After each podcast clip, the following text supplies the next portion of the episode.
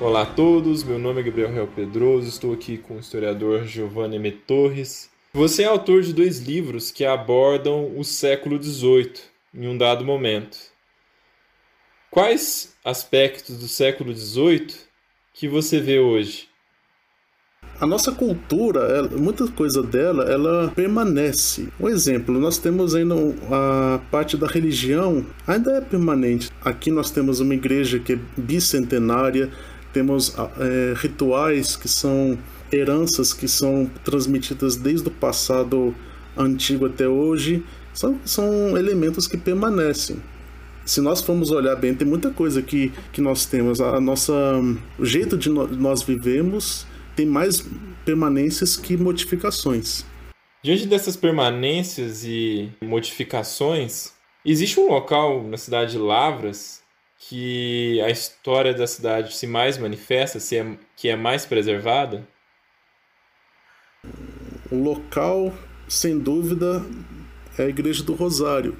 Nós vemos das construções que existem desde a fundação do povoado é o dos que restam é a Igreja do Rosário. Ela tem, ela começou a ser construída em 1751 e é muito interessante que é, que é uma igreja que as vitórias e as derrotas de Lavras, ela sempre foi uma testemunha presente de alguma forma.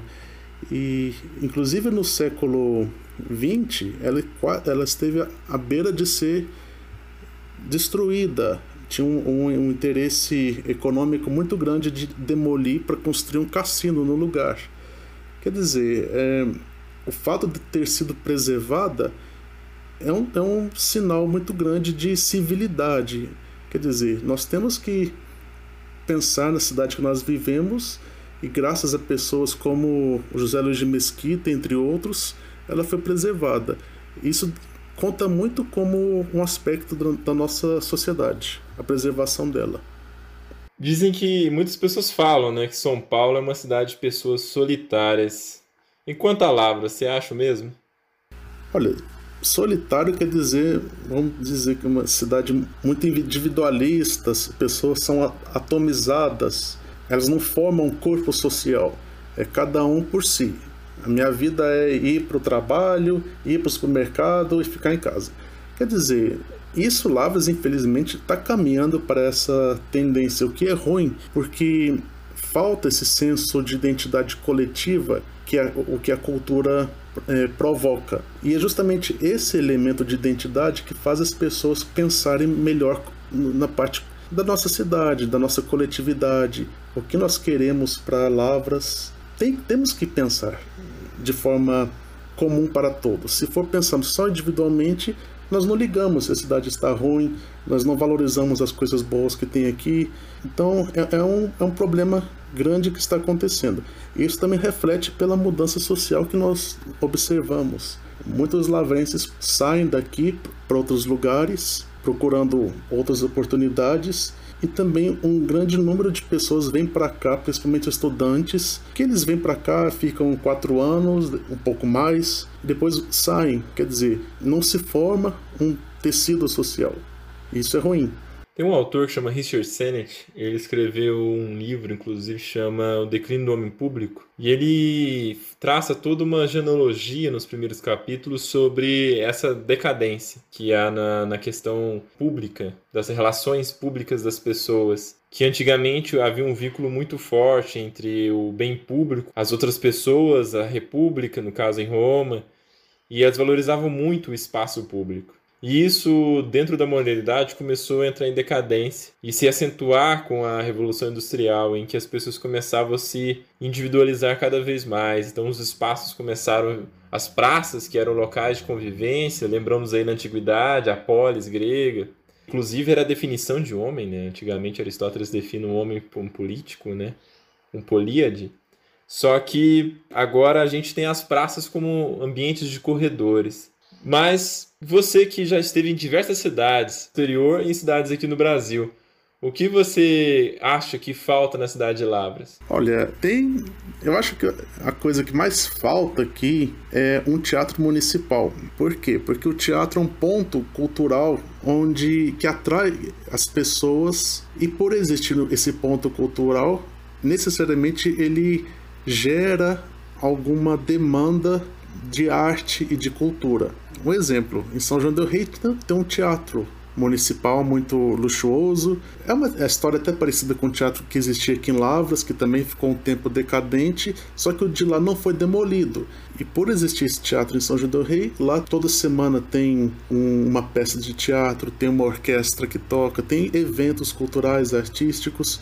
Isso movimenta a cidade e, e acho que é uma coisa que mais falta em Lavras é essa expressão artística e cultural mais pujante. E já teve isso no passado. Isso que é o mais triste porque quando comparamos como era a cidade em décadas anteriores, até digamos os anos 50, a vida cultural era muito mais rica.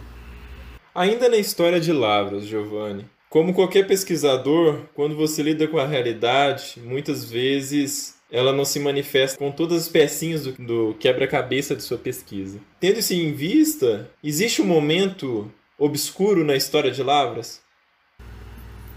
Momento obscuro é o seguinte: Lavras não tem exatamente um arquivo organizado que possa ser fonte de pesquisa. Isso na prática faz que toda a memória mais antiga se torne inacessível ao conhecimento. Existem arquivos, claro, mas são arquivos que estão inacessíveis, infelizmente. E então, o que a maior parte das pessoas entende de memória, de história, é realmente os últimos 50 anos, que as pessoas mais velhas viveram ou ouviram falar. E, e os anos mais antigos, hoje não, não é muito conhecido. E quando a gente compara com outras cidades que têm arquivos or, eh, organizados, tem o seu passado mais conhecido, Lavras está muito aquém do que poderia ser. Claro que, se nós vemos também, nos últimos anos, existe uma grande produção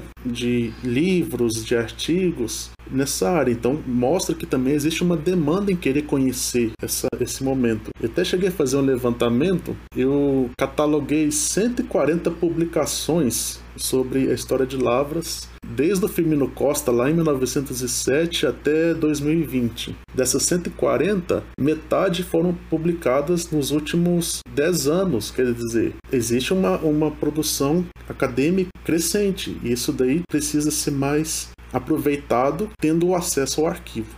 Giovanni, tendo em vista a respeito das coisas culturais em Lavras, o que falta de cultura para a cidade de Lavras? Falta tanto o que dá identidade quanto o que dá expressão. O que dá identidade? Museu, arquivo, centros de memória. E o que dá expressão? Teatro, centros culturais, centros para exposições, locais de eventos. É isso que falta. Cultura é identidade e expressão. E Lavras está carente nos dois, tanto de cultura quanto de, de identidade quanto de expressão. Você consegue definir, tentar definir em algumas palavras o que é a identidade lavrense? A identidade lavrense é aquilo, a pessoa que vive em Lavras, o que que ela o que faz ela sentir-se lavrense e o que é diferente dos outros locais.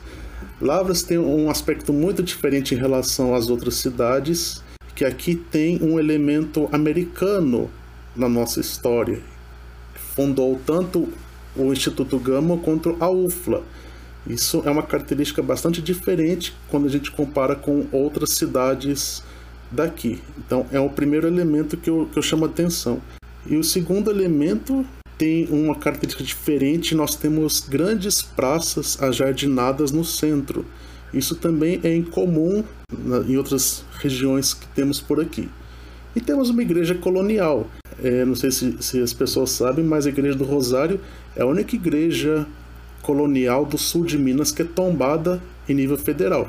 Inclusive foi o Carlos Drummond de Andrade que a tombou, não foi? Ele só inseriu no livro do tombo, né? O tombamento mesmo foi um grande processo iniciado aqui pelo José Luiz de Mesquita e também o Rodrigo Melo Franco, que era o presidente do Serviço do Patrimônio Histórico Nacional, que era a sigla antiga do IFAM. Excelente, muito bom, Giovanni.